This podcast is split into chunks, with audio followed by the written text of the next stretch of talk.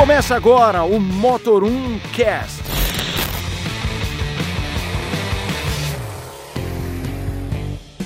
Você achou que não ia ter podcast caso do feriado, você achou errado. Isso aí, se enganou. Esta- Estamos aqui no feriado gravando. Mentira, estamos no feriado gravando, estamos gravando um dia antes. Vamos dando um, um gato aí no, né, na gravação do podcast. Eu sou o Leonardo Fortunati. E eu sou o Renato Maier falando de carro. Vamos começar aí com uma notícia que é, é interessante pra gente, mas pros- aí pra 2021, né? Mas é, É. algo que. Talvez 2020. Vai depender Ah. da pressa da montadora. É, a gente já viu que essa montadora tá realmente com pressa. Exato.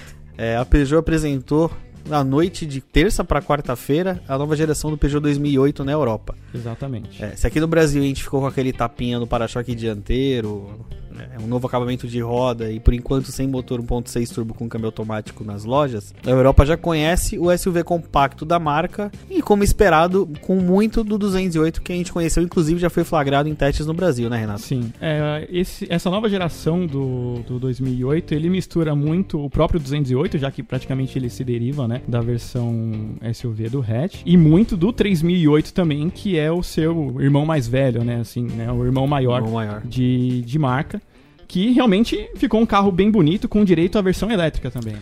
Exato, é, a gente já sabe que o 208 tem o E208 e como esperado existe o E2008, Exatamente. é, já que Que essa usa pauta- a mesma motorização elétrica. né? Isso, essa plataforma nova da, da, da PSA é pronta para eletrificação, então já era muito esperado esse carro, esse SUV compacto eletrificado. O mais interessante é que ele ficou maior, né? A grande, maior. a, a grande reclamação dos donos de 2008 é que o carro é pequeno, principalmente para o espaço interno, e ele ficou 14 centímetros maior. É, o que ajudou bastante no porta-malas também e no espaço traseiro, né? Isso, agora o entre-eixo pra tem trás. 2,60 de entre-eixo, um número bem considerável, então um ganho de espaço interno que é algo importante para o dono de SUV. É, e o visual, principalmente na traseira, é o muito remete muito ao, 2000 ao 5008 e ao 3008. Sim. Principalmente esse detalhe do para-choque, né? que é Um pouco mais saliente comparado à linha do, do porta-malas. É, e essa Muito lanterna parecido. toda preta, né? Isso. E o interior com um painel elevado digital, É, o central multimídia, iCockpit. isso, o iCockpit 2, manopla de câmbio a mesma do 3008. É, o, pa- o painel, pelo menos, né? O console do, do 2008 é praticamente igual ao do 208 mesmo, né? Ali tem uma, tem uma semelhança muito próxima. É mais distante do que o próprio 3008, mas pelas fotos que a gente vê, tem bastante tecnologia embarcada no carro. De mão eletrônico, né? enfim, você tem a manopla ali bem diferente. O Virtual Cockpit, é, o iCockpit, aliás, na parte superior É ali. virtual dando- cockpit ou da é da, Volkswagen? da Audi. Audi, é. Exato. Tudo cockpit, né? Então fica na hora de falar até bagunça. E, enfim, sistemas de alerta de colisão, ACC, o carro é bem tecnológico, né? Essa nova geração. Isso, a motorização lá, né, é o 1.2 turbo com 100, 130 ou 155 cavalos, Isso. Que é o mesmo, mesmo motor que é esperado para essa nova geração quando chegar ao Brasil. Do 208. E assim, a nossa aposta, porque poucos meses depois do carro ter sido, o 208 ter sido apresentado, já foi flagrado aqui no Brasil. Exatamente. Inclusive a gente falou bastante dele no último podcast. é, com a produção que pode ser na Argentina, mas também no Brasil, em Porto Real. Então a gente pode esperar aí mais cerca, vai. Esse carro vai começar a ser vendido na Europa mais no, no fim desse ano, então a gente pode esperar aí pro começo do ano que vem já ver alguma- algumas unidades rodando no Brasil. É por isso até que eu falei que talvez ele possa ser lançado antes do 208, justamente porque o lançamento dele, apesar de ser apresentado agora, a Peugeot já está com pressa de vender o modelo por lá, porque o 2008, ao contrário daqui, é um dos SUVs compactos mais, Mais vendidos. vendidos. na Europa, né? É, caiu muito no gosto deles. E o consumidor de SUV lá é um pouco diferente do Brasil, né? Isso. Ele é um cara mais ligado em tecnologia, em design. Exato. E, e a- e carro francês, na Europa em geral, tem uma aceitação muito maior do que aqui, né? É, aqui ainda rola um pouco do preconceito. Mas a gente vai falar um pouco de, de francês um pouco depois. Mas ontem a gente foi conhecer um, um inglês. Exato.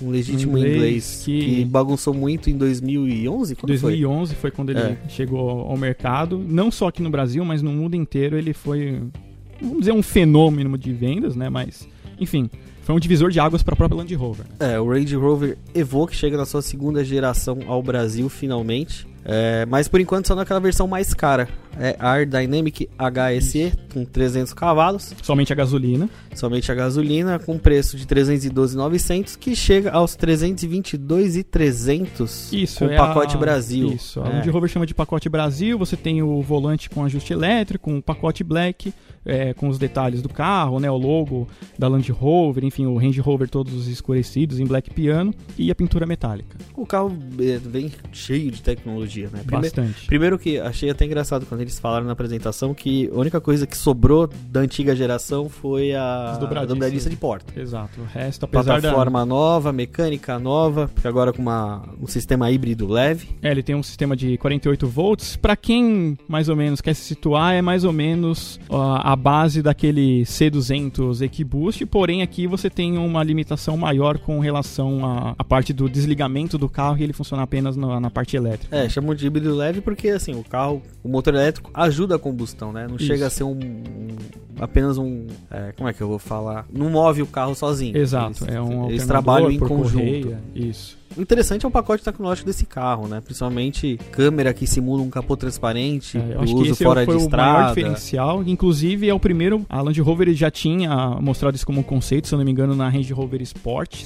mas tem um bom tempo isso. E agora eles lançaram isso no Evoque, que é um carro de volume, provavelmente para pagar esse desenvolvimento né, tecnológico, que é bem legal, para ser bem sincero. É, eu quero testar isso. Na hora que a gente puder andar no carro realmente e ver como é você andar e ver o que tá se passando por baixo do por carro. baixo né? do carro. E o legal assim, o design ele remete ao velar, mas ele não perdeu aquelas características do Evoque. Por mais ter ficado maior, né?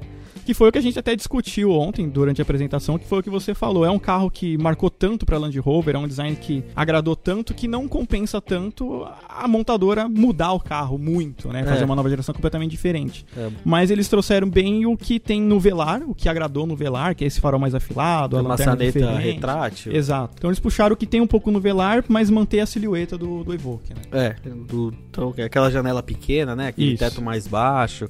É, o carro pessoalmente impressiona. Ele é bem bonito, assim como o, o primeiro Evoque é, revolucionou, em Revolucionou. termos de design em 2011, esse É. também pode levar. O que mais foi curioso daquela, daquele lançamento do Evoque é que da versão conceito para a versão de produção Mudou mudou pouquíssimo. Então foi uma coisa que todo mundo se surpreendeu na época, que foi um carro que basicamente foi visto desde a versão conceito até a, a versão de produção igual, né? E que era um conceito bem inovador, principalmente para Land Rover também, que tinha carros bem mais quadrados. ele era a época do, aqueles Discoveries quadrados, Isso. o Defender quadradão. Exato. E aí eles lançaram uma versão com um apelo mais refinado, surpreendendo bastante gente e que fez hoje praticamente a linha de design da Land Rover. É, e por muito tempo o Evoque foi um dos carros mais acessíveis da marca, né? Exatamente. Um dos motivos que ele vendeu bastante tanto no Brasil quanto no mundo é design e no- o preço ali ser ok. Tudo bem que hoje 322.300 reais é alto, né? Você coloca ele para poucas É, pessoas. ele concorre ali com alguns carros com Volvo, Audi, mas pra quem tá esperando as versões mais baratas, mais pro fim do ano vem.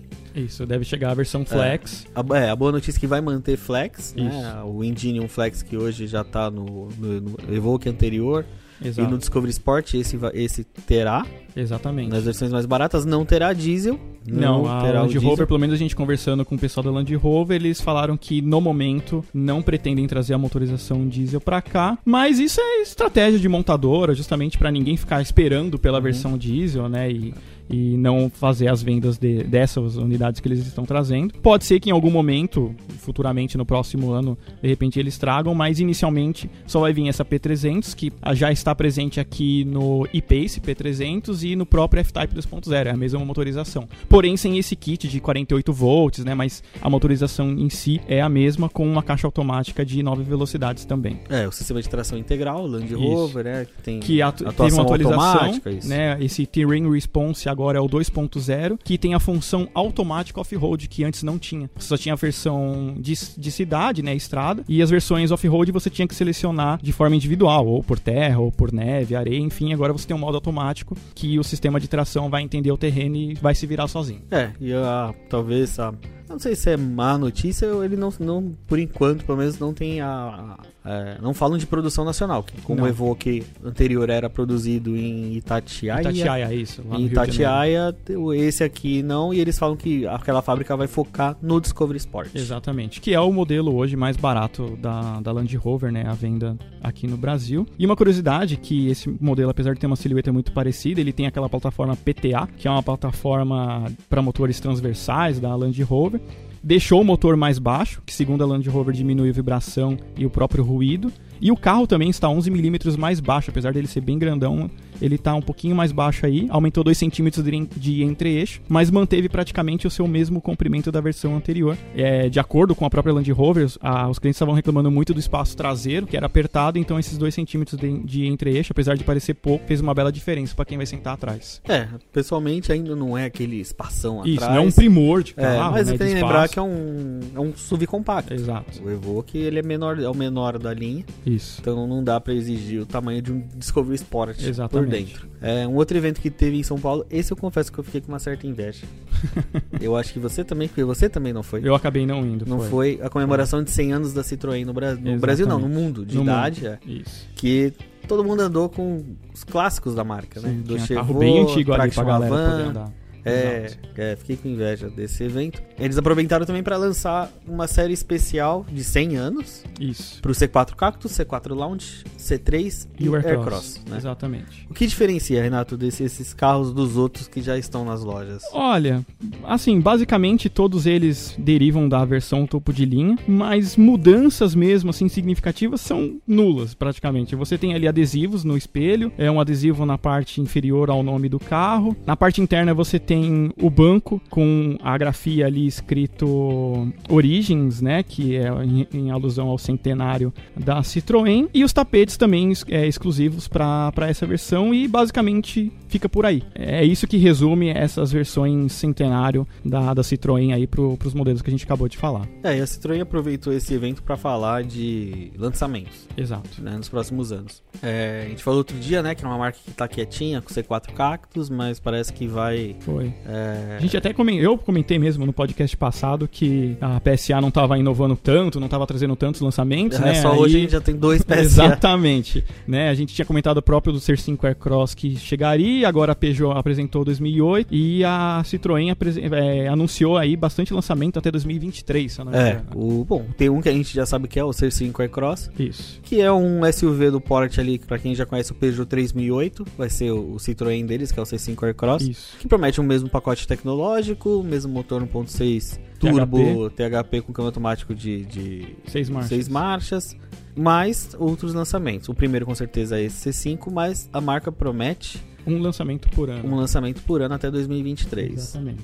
Então, um, um dos lançamentos que né, é um rumor né, que existe é, é um, o substituto do C3. Exato. Mais ou menos a mesma coisa que a gente estava falando pro 208, Exato. lembra? É, como é um carro mais caro, plataforma mais cara, enfim, tecnologias mais avançadas dentro do carro, muito possivelmente eles possam colocar aí o, C, o novo C3 europeu aqui à, à venda junto com a atual geração do C3 também, para ter um acesso, né? Você ter um degrau aí entre é, o antigo e o novo. É. Bom, tem que esperar até 2023 para ver quais são esses lançamentos. A gente sabe que a PSA tá se mexendo, Sim.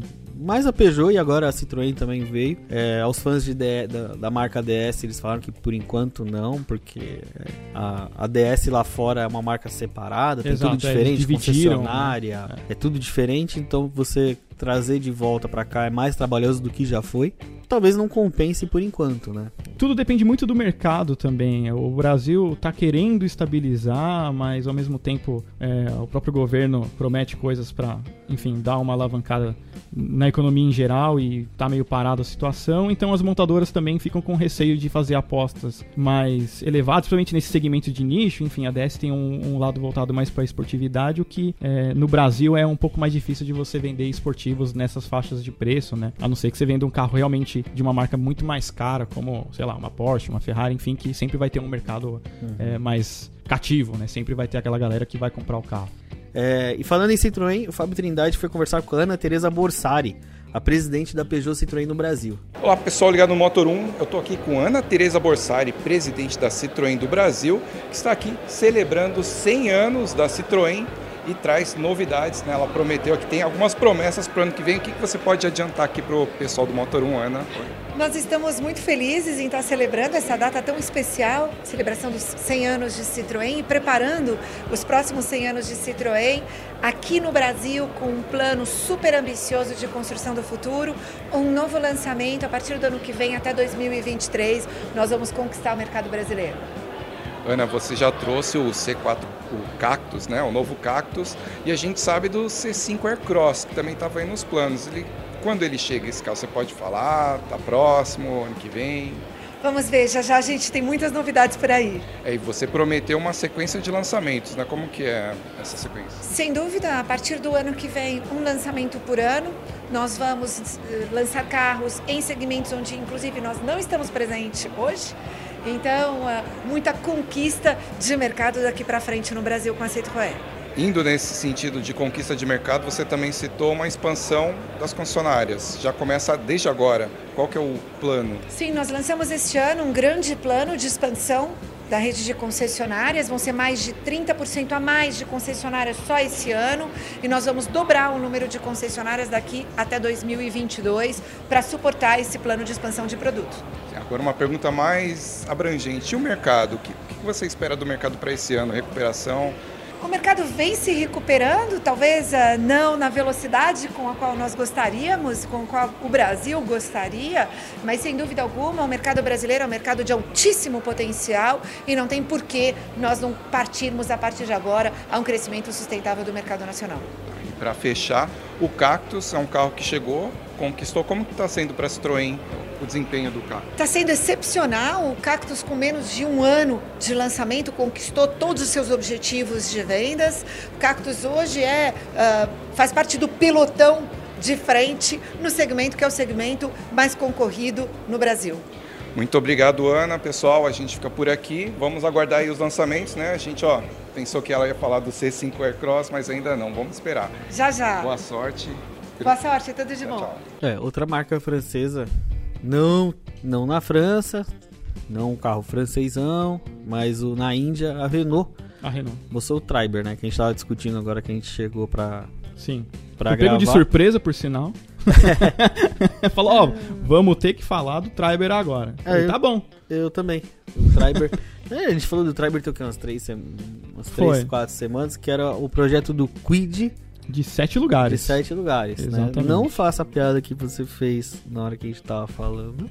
Mas por que, que a gente fala que é? Porque é a base do, do Renault Quid, né? Plataforma. Exato. Em uma minivan que, por incrível que pareça, para mim, pelo menos, visualmente não me lembrou muito o Quid. Alguns detalhes um só. Só a parte lateral ali, aquele ah. detalhe da porta, né, na parte inferior ali, que faz o detalhe muito parecido com o Quid, mas de resto. É bem diferente. Não tem nada né? a ver, nem por dentro. Nossa, um farol projetor com ah. LED, com uma frente que remete aos SUVs, Sim. cheia de coisa. É, não, não, tem nada a ver com o Quid. Exceto por esse detalhe da porta, você desconsidere, né, para você que não tá tá tentando imaginar agora enquanto a gente tá falando, é melhor você acessar o site do Motor 1 e ver as fotos, porque imaginar que ele é um Quid de sete lugares não é muito ao caso. É, não, é bem diferente, né? Por incrível que pareça, é um carro com capacidade para sete lugares e tem menos de 4 metros de comprimento. Isso. Por quê? Porque carros com mais de 4 metros de comprimento entram em outra faixa de imposto na Índia. Exatamente. Então eles tiveram esse desafio de fazer um carro compacto, né? Menos de 4 metros, e podendo colocar sete pessoas dentro. Exatamente. Pra galera ter uma ideia, ele tem 3 metros e 99, justamente aí para não chegar nos 4 metros que pagaria outros impostos na Índia. E ele chega a ser 7 centímetros menor do que o atual Sandero à venda no Brasil. Então imagine aí um carro menor que o Sandero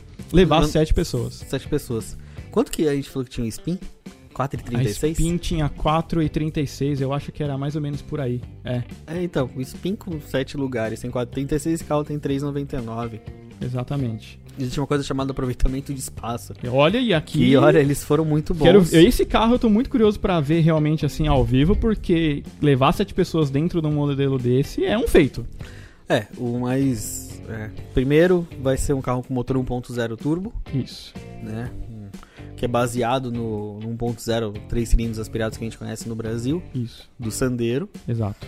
É, E é um carro que sim, eles querem que vá para outros países, incluso América Latina. América Latina. Então o Brasil está aí, por enquanto, cogitado, né? Vamos dizer assim, para receber esse modelo também. A gente estava discutindo, né? Esse carro vai ser interessante se realmente se confirmar a chegada dele no Brasil. É uma opção a taxista, motorista de aplicativo, Exatamente. famílias um pouco maiores que tudo bem, não vão usar os sete lugares o tempo inteiro para ter porta-malas, mas que consegue, é, em caso de se precisar, ter uma terceira fileira de passageiros. Exatamente. E o curioso dessa terceira fileira é que você literalmente retira os bancos da terceira fileira para você ter espaço para porta-malas. É, agora, onde você vai colocar esses bancos quando você tirar do carro, bom, aí vai depender do espaço que você tem na sua garagem. Mas basicamente é assim que funciona. Você literalmente retira os bancos para você ter espaço de porta-malas. É, o interessante é que ele manteve aquela proposta de aventureiro do Quid, né? Sim, é, ele, Ele é tem- altinho.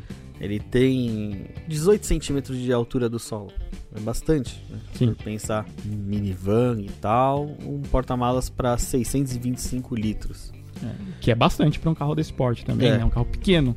Né? Apesar de a gente estar falando de um carro de sete lugares, não se esqueça, ele é um carro pequeno, né? Um carro menor que o 4 Sandero. metros, é. Exatamente. E falando em Sandero, a gente já sabe mais ou menos que em julho Exatamente. Em julho vai apresentar aí o facelift de Sandero e Logan. Ganhando o Logan pode ganhar a sua nova versão Stepway, né? A versão inédita, o primeiro sedã, né? Com estilo aventureiro aqui no Brasil. Que incrível que a Ford tem esse carro pronto e ainda não lançou. Exato. Pode É, o ser que a Ford esteja, talvez, até esperando a própria Renault lançar esse carro para ver o comportamento do público e falar: não, o pessoal vai aceitar, vamos vender também. É, tem aquele carro que foi que tava no salão, aquele carro Urban Rail. Urban Warrior, uma É. coisa assim.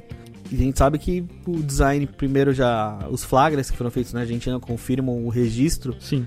De design que foi feito no Brasil, com aquela lanterna que invade a tampa, que É. até a gente brincou que lembra um pouco o Lembra, Argo. lembra bastante a lanterna do Argo, esse efeito. É uma lanterna meio estilo meio bumerangue, né? Ela é bem diferente, ela vai afilando na parte interna do, do porta-malas. Pra mim, lembra muito a lanterna do Argo. É, e uma das coisas mais esperadas para esse Sandero é finalmente o câmbio CVT com o motor 1.6 SC. Exatamente, aposentando aí o câmbio Easy R, né? o automatizado e mais um carro para entrar nessa briga de populares automáticos. Exato. Mas isso a gente vai falar lá pro fim de julho. Exatamente, quando o carro realmente chegar ao mercado brasileiro. Isso. E agora um recado da Jaguar.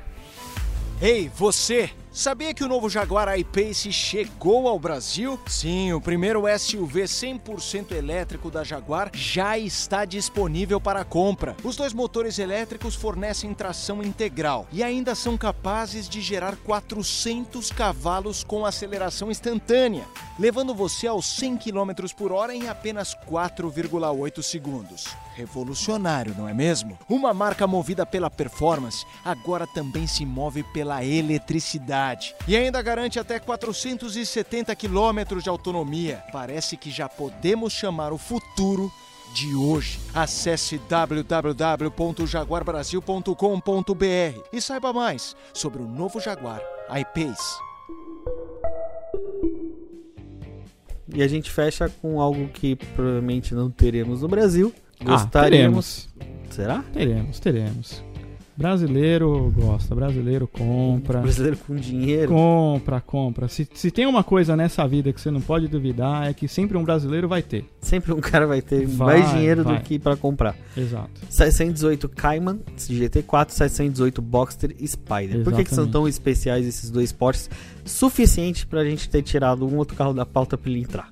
Porque esse, esses dois modelos, na verdade, em eras turbo da Porsche, ele usa um 4.0 boxer, né? Seis cilindros. Seis cilindros aspirado. Isso, com câmbio Manual. manual.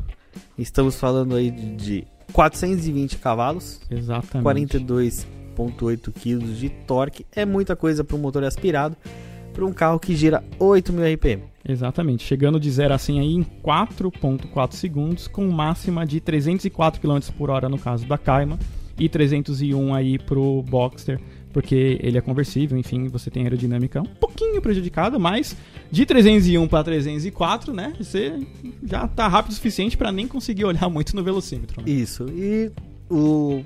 Eu, assim, a gente, quem já andou de Boxster, de, de, de Cayman, chama atenção o quanto esse carro é gostoso de andar, né? É, Motor central traseiro, Nunca tive a ele é oportunidade mais equilibrado, não? Não, nunca tive a oportunidade de andar nenhum dos dois, Tadinho. mas eu sei que você recentemente andou no, no Boxster. Recentemente né? não, tá tempo suficiente pra ter saudade. Recentemente nada. Faz um tempo.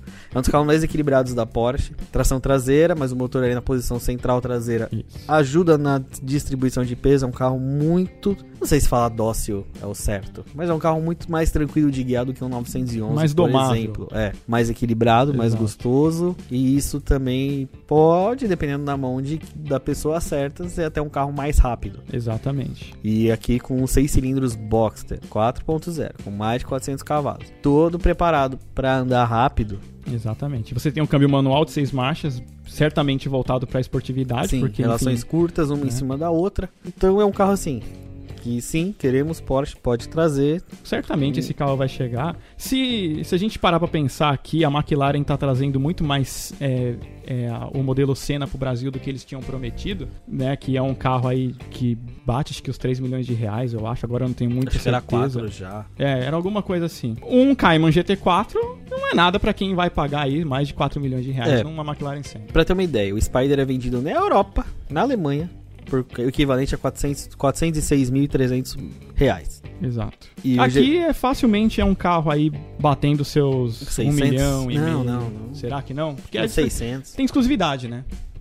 Não sei se é um milhão, não. E o GT4, o fechado, 418.700 reais. Isso. É muito dinheiro. É muito dinheiro. Mas pode ficar de olho no Instagram, a galera aí, Instagram alheio da, da galera que flagra carro esportivo, que Ah. mais dia menos dia Se a Porsche não trazer, alguém traz. esse carro vai aparecer. Certamente esse carro vai aparecer pra cá. É, então, falando em gastar, eu tô com fome. Tá com fome? É, vamos almoçar, pelo amor de Aquele Deus. almoço pré-feriado. É. Então fica aqui. Agora o Renato vai dar o. Fazer meu jabá, posso? Ah, pode. Beleza, Pode ser. obrigado. Olha, pessoal, é, youtube.com.br falando de carro, inclusive a gente falou do próprio Range Rover Evoque, acessa lá, eu já tenho os detalhes de todo que tem nesse modelo, tudo que mudou, enfim, vale a pena realmente vocês conferirem. E também nosso Instagram, arroba falando de carro. Bom, é isso, você mais sucinto hoje. Um abraço, bom feriado. Obrigado. E aproveitando também, procure o Motor 1 nas redes sociais: Instagram, Facebook e YouTube. E a gente se vê na semana que vem. Um abraço e bom resto de feriado pra vocês. Caramba, cara copiando meu jabá. Um abraço.